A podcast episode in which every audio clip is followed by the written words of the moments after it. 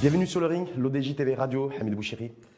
Bonjour Rachid et merci pour l'invitation. Merci de l'avoir accepté, Hamid Bouchiri. Je rappelle que vous êtes membre du Conseil supérieur de l'éducation, de la formation et de la recherche scientifique, que vous êtes professeur à l'ESSEC Business School, sciences économiques et commerciales. Et je rappelle également que vous avez été membre de la commission Nouveau modèle de développement qui a été présidée par Shakib Ben Moussa. Trois rounds thématiques avec vous, Hamid Bouchiri. Première round, une école publique debout, est-ce une utopie ou une ambition réaliste Avec un point d'interrogation, vous nous direz. Deuxième round, état social, qui est plus que d'actualité. Est-ce que nous avons les moyens de nos ambitions? Point d'interrogation. Et enfin, troisième round, ce nouveau modèle de développement euh, qui a nécessité beaucoup de travail, de travail de terrain, compilation d'un certain nombre de recommandations. Qu'en reste-t-il aujourd'hui? Comme l'a dit un, célèbre artiste, que reste-t-il de nos amours, de ce nouveau modèle de développement? Vous nous direz également. Vous mais sur le premier round, une école publique debout, utopie ou ambition réaliste? D'avoir une, école publique qui soit fonctionnelle et qui réponde aux aspirations à la fois des écoliers, des enfants, mais également des parents C'est d'abord une nécessité. Et c'est une nécessité qui a été reconnue officiellement, ça fait un quart de siècle, en 1999 précisément, euh, par la commission sur l'enseignement et la formation euh, établie par feu euh, Sa Majesté Hassan II. et cette commission a produit la charte nationale mhm. de l'éducation, qui est toujours d'actualité et qui a été le premier qui était le premier moment où la nation a pris acte de la crise profonde dans laquelle se trouvait notre système éducatif et a formulé un projet extrêmement ambitieux qui reste toujours d'actualité. Pourquoi est-ce une nécessité C'est une nécessité parce que, euh, d'abord, euh, notre système de formation, hmm. euh, au sens très large, absorbe 20 à 25% du budget général de l'État. Et donc, il est absolument indispensable que la nation cherche à obtenir un retour sur cet investissement-là. C'est-à-dire sur le, sur le, budget général, de, en fait, le budget dédié au ministère de l'Éducation nationale, je vois qu'il est en augmentation d'ailleurs. On est à 70 milliards. Vous dites qu'il faut qu'il y ait un retour sur investissement sur cet argent public qui est dispatché chaque année. Mais j'ai envie de vous dire, M. Chéri, que en fait, le commun des mortels, et pas que d'ailleurs, hein, est complètement perdu. C'est-à-dire, voilà, est-ce que nous dit qu'aujourd'hui, il y a des promesses politiques en disant, voilà, on va tout faire pour remettre l'école publique au centre euh, du village, euh, comme on dit parfois un peu vulgairement, euh, une école privée qui gagne du terrain, euh, des, euh, quand on parle de rénovation, Cheikh Ibn Moussa d'ailleurs, que vous avez largement côtoyé euh, au niveau de la commission Nouveau Modèle de Développement, pilote depuis un peu plus de deux ans maintenant pratiquement, cette rénovation fait, du système éducatif, mais on a l'impression qu'on ne sait pas si l'objectif c'est de remettre l'école publique debout, si c'est de faire en sorte d'avoir une offre éducative globale, publique et privée, qui puisse répondre aux aspirations des, citoyens et des citoyens, on, on est complètement perdu. Est-ce que pour vous, le focus doit être fait sur rénover l'école publique euh, faire en sorte d'avoir une école privée qui réponde aussi à des besoins ou d'avoir une, une offre globale éducative qui puisse répondre à tous les besoins Parce qu'on a, l'impression que ce n'est pas le même combat. Non, non, l'ambition clairement euh, formulée dans la vision stratégique 2015-2030, qui a été un exercice un peu de révision mhm. de la Charte nationale de 1999, cette vision stratégique qui ensuite a, donné lieu euh, à un texte législatif, la loi cadre 51-17 hum. votée en 2019, l'ambition là-dedans est très clairement celle de remettre l'école publique debout, comme vous dites. Donc c'est ça en fait. Est-ce que ça c'est possible Hamid Bouchiri, vous qui connaissez très bien de, euh, ce, sujet, ce secteur, vous êtes, je rappelle, si vous siégez au, Conseil supérieur de l'éducation, de la formation et de la recherche scientifique, est-ce que ça c'est possible de dire aujourd'hui, euh, et d'être crédible d'ailleurs, par exemple, l'école debout, l'école publique marocaine peut être debout? Non, c'est possible. Euh, alors, il y, a des, il y, a des, conditions. Il y a une condition financière. Comme j'ai dit, l'État investit massivement et augmente d'année en année l'effort financier consacré à, cette, à l'école publique. ensuite. Est-ce que c'est la solution, ça? Non, non, mais c'est une condition. Est-ce que, le fait est-ce que, est que, le fait d'augmenter les budgets d'année en année au niveau, du, au niveau de l'école, je crois qu'ils veulent atteindre 85, 86 milliards de dirhams au niveau du budget de, l'éducation nationale, est-ce que c'est la solution? Parce que Fawzi Larja s'était exprimé il y a quelques temps là-dessus, en disant voilà, on a multiplié le coefficient par euh, exponentiel de du, du, budget euh, de l'éducation nationale, et force est de reconnaître que malheureusement, les résultats escomptés ne sont pas au rendez-vous au niveau scolaire l'investissement financier est une condition nécessaire, mais pas suffisante. Il m'est arrivé, à certains moments, il m'est arrivé de dire il ne faut pas mettre un dirham de plus dans l'institution, dans le système de formation au sens large, avant de le remettre à plat. Hmm. Euh, donc, ça, une donc ça sert à rien, de, vous dites, de, de faire des rallonges budgétaires annuelles au niveau non. du ministère de l'Éducation nationale, tant qu'on n'a pas réglé le point de fond. Ça, ça peut aider, mais ça ne peut pas se substituer aux réformes de fond. Aujourd'hui, euh, pour revenir un petit peu au contexte général, ça fait huit ans que la vision stratégique 2015-2030 a été publiée. Ça fait quatre ans que la loi cadre euh, 51-17, très ambitieuse, euh, qui, qui a annoncé, le, le- qui a annoncé, qui a consacré cet euh, objectif de mise en place d'une madrasa jadida, Mhm. d'une école nouvelle, Mhm. madrasa mghribiya jadida. Donc c'est- clairement, euh, c'est clairement annoncé dans la loi cadre. Le moment est venu pour nous, justement, de nous poser la question sommes-nous toujours confiants dans notre capacité à réaliser cette ambition d'une école marocaine nouvelle Quelles sont les, les Nouvelle, est-ce qu'une école nouvelle, une école publique nouvelle, est-ce que c'est une école publique de qualité? Est-ce que c'est Ah, ça que ça veut dire concrètement aussi? C'est- que- dans la loi cadre, c'est Oui. dans la vision stratégique et dans la loi cadre, c'est une école de qualité pour tous. Hum. C'est une, une école de qualité école de- pour tous. gratuite? Gra- Une, une école publique gratuite pour tous. Ça, c'est l'ambition qui est dans la loi cadre et qui est. Est-ce qu'elle est réaliste cette ambition, Hamid Bouchiri? Alors, euh, c'est pas à moi de répondre à la question. Mais selon vous- au législateur. Vous qui avez une expertise euh, euh, avérée, là- euh, avérée là-dessus, est-ce que vous considérez qu'aujourd'hui on est en 2023, effectivement ça- cette, cette rénovation de façon du système éducatif va courir dans le temps, elle s'inscrit sur le long terme, mais est-ce que c'est possible d'avoir une école publique de qualité, sachant que vous considérez que les Marocains aujourd'hui ont perdu espoir? Non, mais il n'y a aucune raison, il n'y a aucune raison que les Marocains soient incapables de réformer et de, et, et de, et- et- et de, et de, de donner un nouveau souffle à leur école. Ça, ça vou- ça voudrait dire quoi? Ça voudrait dire que nous serions génétiquement incapables de nous réformer? Non, je ne veux pas y croire.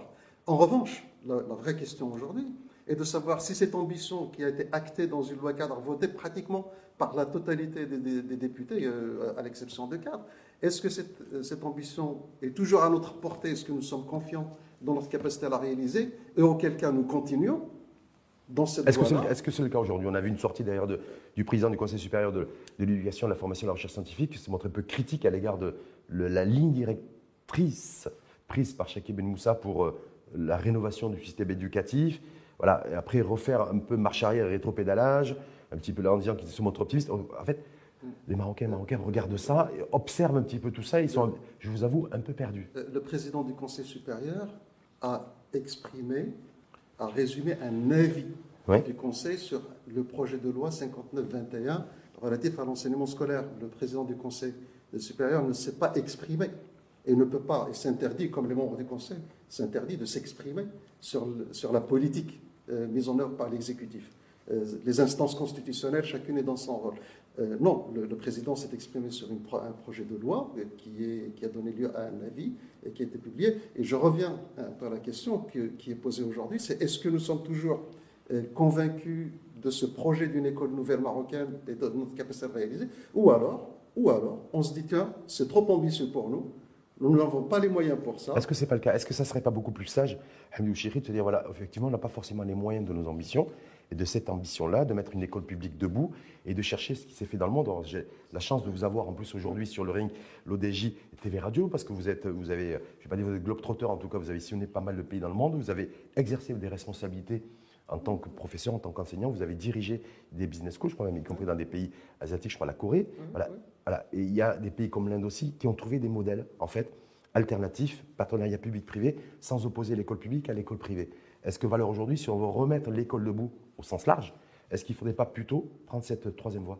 Alors, le, le tiers secteur, la troisième voie, c'est ce qu'on appelle le tiers secteur. Euh, c'est essentiellement le secteur privé habitement lucratif, qui joue effectivement un rôle très important dans des systèmes éducatifs dans le monde, euh, pas seulement. euh, alors, en Corée, c'est au niveau de l'enseignement supérieur. Euh, en France, euh, le, le- le secteur privé fait partie du paysage à tous les étages. Euh, donc, le- la cohabitation entre secteur public et privé est tout à fait normale et naturelle dans beaucoup de pays. Et chez nous, d'ailleurs, dans la loi cadre, il est acté, il y a un article 41, je crois, qui, a- qui- qui dit très clairement que le secteur privé est partenaire du secteur public et qu'à ce titre-là, il a le droit, a priori, à des incitations publiques de Mhm. toutes sortes. C'est-à-dire des subventions, des, des Dans le aides cadre d'un dans le cadre d'un contrat stratégique, d'un partenaire stratégique avec l'État, qu'on n'a pas encore vu. Euh, Hmm. Est-ce c'est que ça, ça peut être un début de solution Hamidou Chiri, parce que je veux dire, je ne perds pas espoir de la rénovation euh, du, du de, de l'école publique euh, initiée par Cheikh Ben Moussa, une fois de plus, que vous connaissez très bien. Mais est-ce qu'à un moment, il ne faut pas faire un, un arrêt sur image se poser, se dire voilà, il y a un modèle alter- alternatif qu'il faut absolument trouver, que des pays ont trouvé, comme l'Inde d'ailleurs? J'ai vu qu'il y avait aussi, avec nos coexistences aussi des langues, parce que nous, on bute ch- chaque fois, on a vu la généralisation de, de l'anglais et, de la mazir qui est prévue euh, dans les prochaines rentrées scolaires. Voilà, nous, chaque fois, on bute et on bug sur des choses. Et la réalité, elle est qu'aujourd'hui, chaque fois qu'il y a des classements internationaux au niveau de, d'évaluation des systèmes éducatifs et de la réussite scolaire, on est toujours dans les bas-fonds du classement. Non, euh, alors sur l'Inde, moi j'ai un avis très différent hein, Hmm. euh, dont, dont on pourrait parler si on a le temps.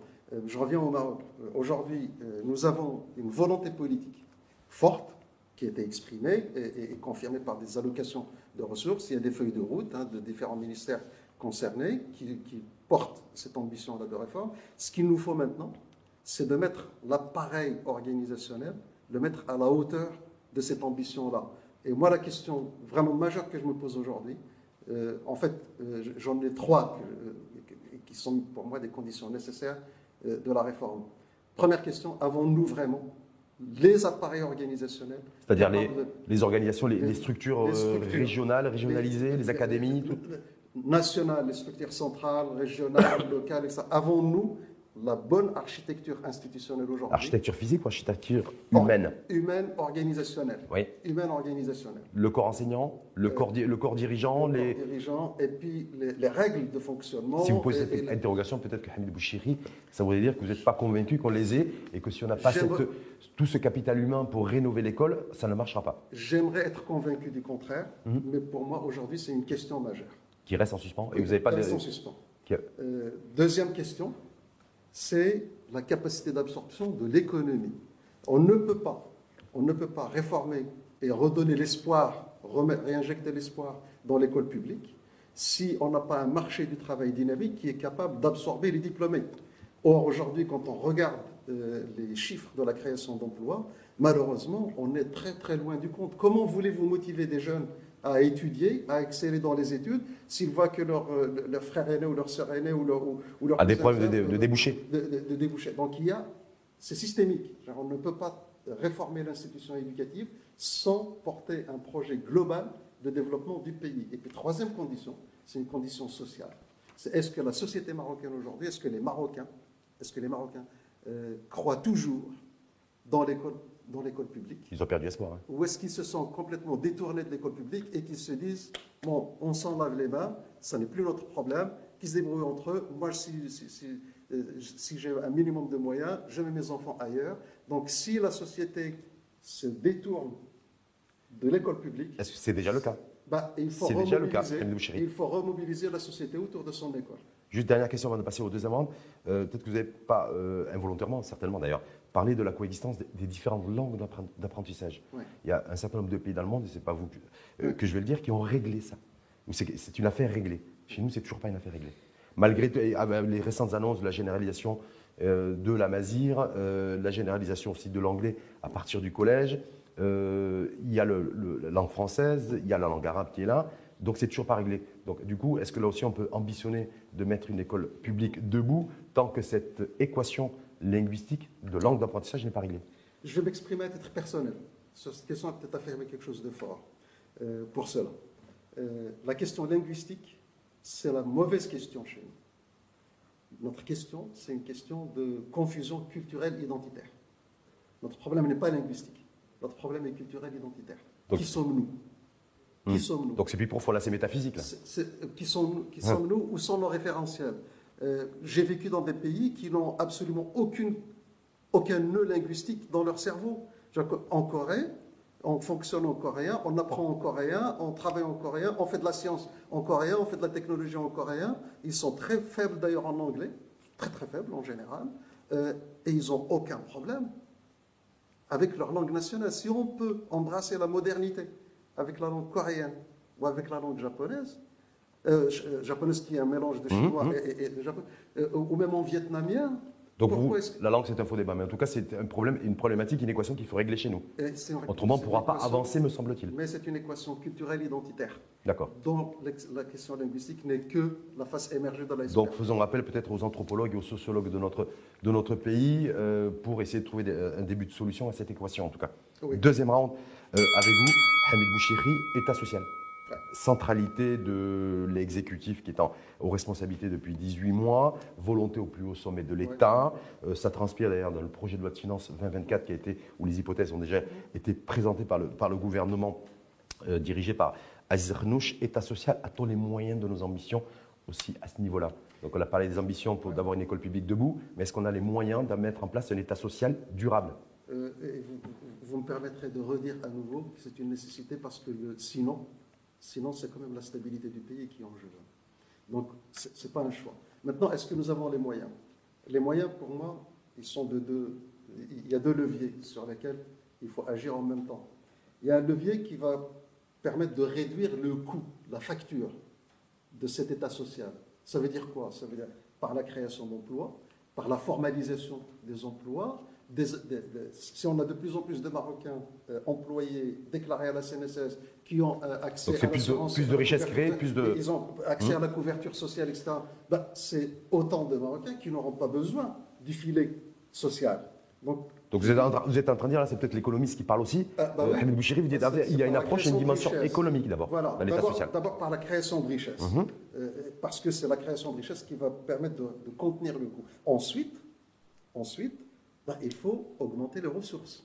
Hein, on diminue les coûts mhm. et on essaie d'augmenter les ressources. Comment on augmente les ressources? Encore une fois, c'est par la production de richesses et par la réforme fiscale. Il y a dans le nouveau modèle de développement un, projet de réforme fiscale qui consiste à, qui part juste du constat qu'on a aujourd'hui un énorme problème de, rentrée fiscale. Oui, il y a un potentiel fiscal qui est évalué à, autour de 100 milliards de, dirhams. Mais il y a une loi cadre aussi sur la fiscalité. Vous avez fait référence, oui. Bouchiri, à, l'existence réelle d'ailleurs d'une loi cadre sur l'éducation et sur l'enseignement, sur la fiscalité. Il y a, il y a aussi une loi cadre euh, qui a démarré d'ailleurs en 2021 sur 5 ans. Et là, pour l'instant, on n'a pas, pas vu les fruits. Donc vous dites, cet État social, s'il n'y a pas la réforme de la TVA, euh, suite aussi aux recommandations de... Et l'impôt sur les sociétés, l'impôt sur le revenu. Hein euh, il faut euh, la recommandation du nouveau modèle de développement. Élargir les cotisants, élargir les contributions. c'est réduire, réduire la pression, réduire la pression et élargir l'assiette. Hein réduire les taux, élargir l'assiette. Mais là, c'est extrêmement compliqué. Vous l'avez vu l'an dernier, ah, lorsqu'il a fallu élargir avec les professions libérales, ah, les robes noires, les avocats, les médecins et autres, ça, a traîné, ça a traîné des pieds. Personne n'aime payer. Personne n'aime payer plus. Il ne peut pas y avoir l'État social, vous dites, si ceux qui doivent s'acquitter de l'impôt, on appelle ça la citoyenneté fiscale d'ailleurs, ne s'acquittent pas de l'impôt du. J'ai écrit il y a quelque temps dans, un autre média un, article que j'ai titré Réconcilier les Marocains avec l'impôt. C'est encore culturel. Chez nous, nous n'avons pas encore compris, nous n'avons pas intériorisé encore l'importance et l'utilité de l'impôt. L'impôt est une importation de, du protectorat mhm. qui était imposé sur la société marocaine. C'est une institution récente, étrangère, c'est un corps étranger. Et la culture marocaine n'a pas réussi encore à s'approprier ce, concept de l'impôt, du coup, ne le payent que ceux qui ne peuvent pas faire autrement. En tout cas, concrètement, vous dites État social attend les moyens de nos ambitions? On peut avoir les moyens de nos ambitions si chacun d'entre nous prend conscience et, s'acquitte de, euh, de l'impôt. on, augmente la, on augmente la taille du gâteau oui. et on améliore le, la charge, Sauf que la, répartition de la charge. Quelque part dans l'esprit d'un certain nombre, voire une majorité de nos concitoyennes et concitoyens, vous avez fait référence d'ailleurs à l'école, euh, l'école publique est gratuite mais elle n'est pas de qualité, euh, donc du coup j'envoie mes, mes, enfants à l'école privée, donc à quoi bon, euh, si je m'acquitte de l'impôt, qu'est-ce que j'ai comme contrepartie? Absolument. donc aujourd'hui, est-ce que ça, vis-à-vis, voilà, est-ce que ça au niveau de la santé, est-ce que vis-à-vis de l'État social, vous considérez qu'il n'y a pas un vrai danger aussi, une vraie menace de résistance à, payer l'impôt dû parce que absence de contrepartie, ou en tout cas pas de contrepartie qui soit suffisante? C'est pour ça que l'amélioration des services publics, l'amélioration de la qualité des services publics est une condition nécessaire aussi. Parce que si je paye des impôts et qu'en retour je n'ai rien et que je dois encore payer pour euh, avoir accès à des services de santé ou d'éducation ou autre, hein, euh, pourquoi je paye, des impôts? Ce que nous sommes en train de dire ici, en fait, nous sommes en train de dire qu'un pays est un système complexe et qu'on ne peut pas parler d'une brique ou d'une composante du système en ignorant les autres. Et c'était l'esprit, l'esprit du nouveau modèle de développement. C'est une approche systémique du pays et, une construction, c'est une architecture systémique. euh, nous n'avons pas mis le focus sur un- une dimension ou une autre. Nous avons dit qu'un pays, c'est multidimensionnel. Il faut avoir une approche globale. Est-ce que ça veut dire du coup, Hamid Bouchiri, qu'il ne peut pas y avoir de réussite, en tout cas, dans la mise en place de l'État social, s'il n'y a pas une approche aussi, à la fois administration, le fonctionnement des services publics, d'avoir une école publique aussi de, de qualité, donc avoir tout un écosystème en fait. Et, et une économie créatrice de richesse. Voilà. Autrement, il ne peut pas y avoir l'État social. Ben non. Comment voulez-vous faire si vous ne créez pas plus de richesse, si nous, restons, si nous stagnons euh, au niveau du PIB euh, que nous avons aujourd'hui? Nous avons, il faut que nous, nous- nous restions quand même, que nous soyons toujours conscients, que nous avons un PIB par habitant extrêmement faible et que la moyenne, la moyenne est très faible et, et la répartition du PIB est très inégale. Si nous n'arrivons pas à augmenter significativement le PIB et à égaliser la, la distribution du PIB, euh, vous ne pourrez pas aller, vous ne pourrez aller nulle part, Mhm. nulle part. Donc il y a quand même à la base une équation à résoudre qui est l'équation de l'accélération de création de richesse. Donc vous dites, vous, pour l'État social, de toute façon, c'est l'enjeu, il est avant tout économique. Ah ben d'abord. D'abord, il faut penser à l'économie et avant de pencer au social. Euh, des fois, il y a- Clin- Clinton disait It's the economy stupid. Euh, à, la, à la base, c'est toujours l'économie. C'est là où on crée, par l'économie qu'on crée des richesses. Et ensuite, ces richesses, on peut les, faire fructifier dans différents domaines, y compris l'État social, à condition d'avoir des services efficients pour ça aussi. C'est ce qui ressortait d'ailleurs de des recommandations principales d'ailleurs et majeures du nouveau modèle de développement, euh, parce que je rappelle, vous avez été membre, d'ailleurs on va glisser au troisième round, sur l'État fort. Quand, euh, parce que au départ, quand c'était, quand c'était exprimé par euh, Cheikh Ben Moussa et, et vous-même et, et toute l'équipe, l'État fort pour vous, c'est un État social, il faut que ce soit un État fort d'abord.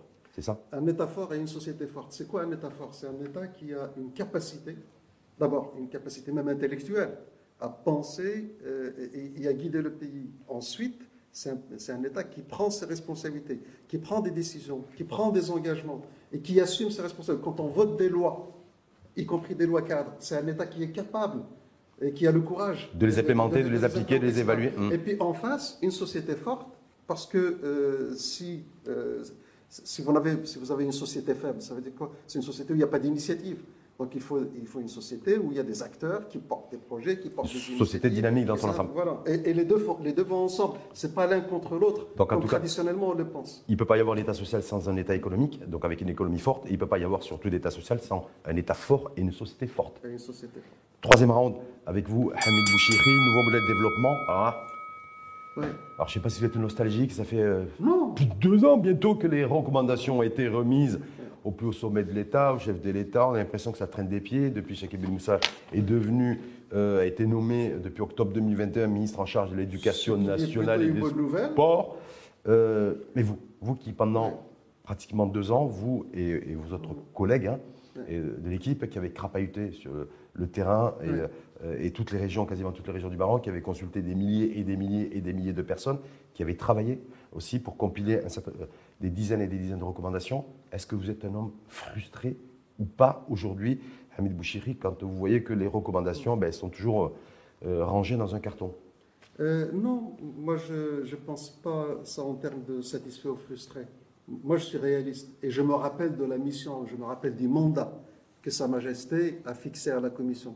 Euh, la Commission est une instance euh, consultative, consultative, ad hoc, temporaire, une mission temporaire consultative. Euh, et il a été très clairement dit que les recommandations de la Commission euh, n'avaient pas force de loi. Donc c'est une ressource en fait, parce que nous sommes dans un système constitutionnel. Mais c'est quand le- même fou d'avoir laissé de la matière grise pendant plus d'un an et demi Non, mais- travailler, compiler des recommandations et se dire aujourd'hui, bah, c'est c'est que du consultatif, et puis limite, celui qui veut s'en Ouais, servir, il s'en sert, celui qui ne veut pas les utiliser, il les c'est- utilise pas. c'est- plus que du consultatif. Euh, il y a, euh, moi, je vois, euh, et, et je vous dirai pourquoi je suis réaliste et, et optimiste, mais posons-nous la question de à quoi sert le nouveau modèle de développement? À quoi ça sert? Hmm. Pour moi, ça sert. Et ça sert, ça remplit trois fonctions. Il y a une première fonction qui est une fonction que j'appelle cognitive. Ça, c'est une Bible. C'est une Bible de référence sur le pays. On a, besoin de voir l'état du pays dans tel ou tel domaine et qu'est-ce qu'on peut faire ça. C'est une ressource cognitive. Après, le, le nouveau modèle de développement, c'est aussi une ressource euh, euh, morale. Euh, c'est pas une force de loi. Le, dire, le- le- le Mhm. nouveau modèle de développement, c'est pas un texte de loi, Mais comme il a été commandé, commandité et, et reçu solennellement par le chef de l'État, il a quand même, il a quand même une force morale. Mhm. Et aujourd'hui, on ne peut pas dire, aujourd'hui, on ne peut pas dire que le nouveau modèle de développement euh, est complètement oublié. On ne peut pas dire qu'il est entièrement. Est-ce euh, que vous auriez aimé, vous, Hamid Bouchiri, en tant que membre de cette commission, euh, membre actif hein, de cette commission Nouveau Modèle de Développement, qu'il y ait des choses qui auraient pu, voilà, que dans les, dans les politiques publiques qui sont menées depuis à peu près deux ans aujourd'hui euh, par l'exécutif, qu'il y ait des choses qui soient implémentées, qu'il Il y a ait des des choses. que- choses que- qui ont été annoncées, qui ont été, euh, il y a eu des orientations royales qui n'ont pas été mises en œuvre. Et là, il faut vraiment qu'on interpelle les responsables euh, sur ce plan-là. Sa Majesté a annoncé une réforme du Haut Conseil, le, le- Commissariat au Plan, Oui. le Haut Commissariat, pour en faire l'organe de suivi et d'évaluation de la mise en œuvre du nouveau modèle de développement. C'est une orientation royale explicite qui n'a pas été mise en œuvre. Et il faut absolument, il faut absolument continuer à interpeller le gouvernement, parce que c'est lui qui a l'initiative de- de- de- des projets de loi. Il faut continuer à l'interpeller sur ce registre-là. Euh, donc là, il y a un travail à faire et qui doit être fait. Et il est, il est toujours temps de le faire. Et, les orientations royales ne sont pas caduques. Et par rapport à ce qui ressort aussi du- de ce nouveau modèle de développement en termes de, de recommandations, être sur un train de croissance d'au moins euh, 6% pour créer suffisamment de, de richesses pour financer aussi différentes politiques publiques et de la, poli- de la- de la politique sociale et des dispositifs sociaux, on voit qu'on va être très très loin de ces 6%, ce niveau de croissance en tout cas, ne serait-ce que dans un horizon sur 3, 4 ans, euh, même si je crois que le nouveau modèle de développement parlait sur un horizon 2030. 2030, euh, 2035. 2030, 2035. Donc on en est, en tout cas, on est mal parti Oui. pour atteindre ce niveau de croissance. Est-ce que pour vous là-dessus, oui aussi, il y a des choses et des outils, des instruments qui figurent dans, ces, dans les recommandations, qui ne sont pas utilisés et qui portent un préjudice et qui impactent négativement notre économie et, notre, euh, et, nos, et, nos, et nos- et nos populations? Alors, euh, sur le taux de croissance, il est à la fois la résultante de, phénomènes euh, économiques euh, qui parfois nous échappent hein, dans, l'économie mondiale, mais il est aussi le, produit d'une volonté. Je reviendrai là-dessus. Ce qui me paraît important et, sur lequel nous n'avons pas encore fait ne serait-ce que les premiers pas et qui sont indispensables à la réforme de la manière dont le pays fonctionne, c'est la mise en œuvre des principes du nouveau paradigme, du nouveau paradigme qui est contenu dans le nouveau modèle de développement, le nouveau paradigme d'élaboration et de mise en œuvre des politiques publiques. Mmh. Il y a, moi, j'invite toujours mes concitoyens à lire le chapitre 2 de la partie 2 du nouveau modèle de développement, qui est absolument essentiel et qui consiste à dire qu'on ne peut plus continuer à faire tourner le pays comme on le fait. Mais est-ce qu'on ne continue pas à le faire? Bah, là, je pense Depuis deux sur- ans. Sur le Au moins, comment, depuis les recommandations en sur, tout cas. sur le comment, je suis obligé de constater qu'il y a un déficit et que nous n'avons pas encore changé de logiciel de fonctionnement de l'État. Mais je parle de logiciel parce que c'est vraiment. euh, Donc vous parlez de mindset, de la manière comment, co- quel état d'esprit a-t-on pour Et- pouvoir et- et impulser ce- le changement Et, ce changement d'état d'esprit et de manière de faire, il est potentiellement créateur de richesse et il peut contribuer à la croissance. Parce que le, le sous-titre du nouveau modèle de développement, si vous permettez cela, Bien sûr. le sous-titre du nouveau modèle de développement, c'était libérer les énergies. Mhm.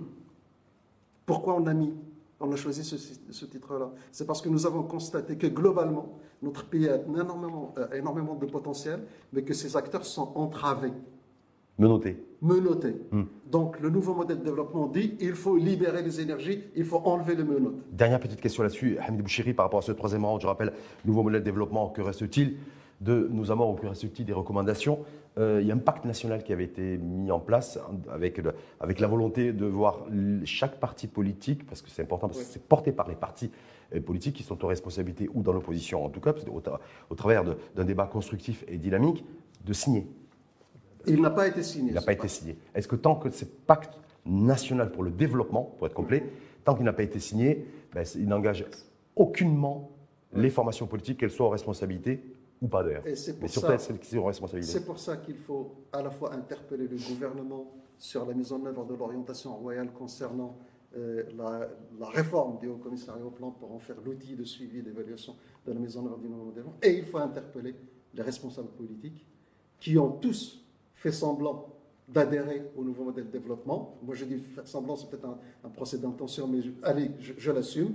Et quand il a fallu signer le pacte national de développement qui a été préparé, auquel d'ailleurs ils ont été invités par Sa Majesté. Ils ne l'ont pas fait. Pourquoi ils ne l'ont pas fait? Et il est encore temps de le faire.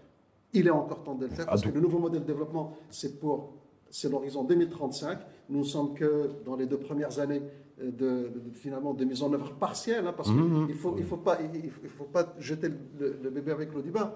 Il y a des références au nouveau modèle de développement. Euh, même le chef du gouvernement y a fait référence dans son discours de politique générale au Parlement. Il y a des ministères qui. Mais quand, quand on voit le pilotage des politiques publiques, on ne voit pas grand-chose. Voilà. on ne voit pas beaucoup de texture, en tout cas, des recommandations du nouveau modèle de développement. C'est le, problème majeur. Dernière question, plutôt optimiste ou plutôt pessimiste non, je suis, optimiste. je suis optimiste parce que je vois un pays, euh, moi ça fait 40 ans que que je suis passé, passé de l'autre côté.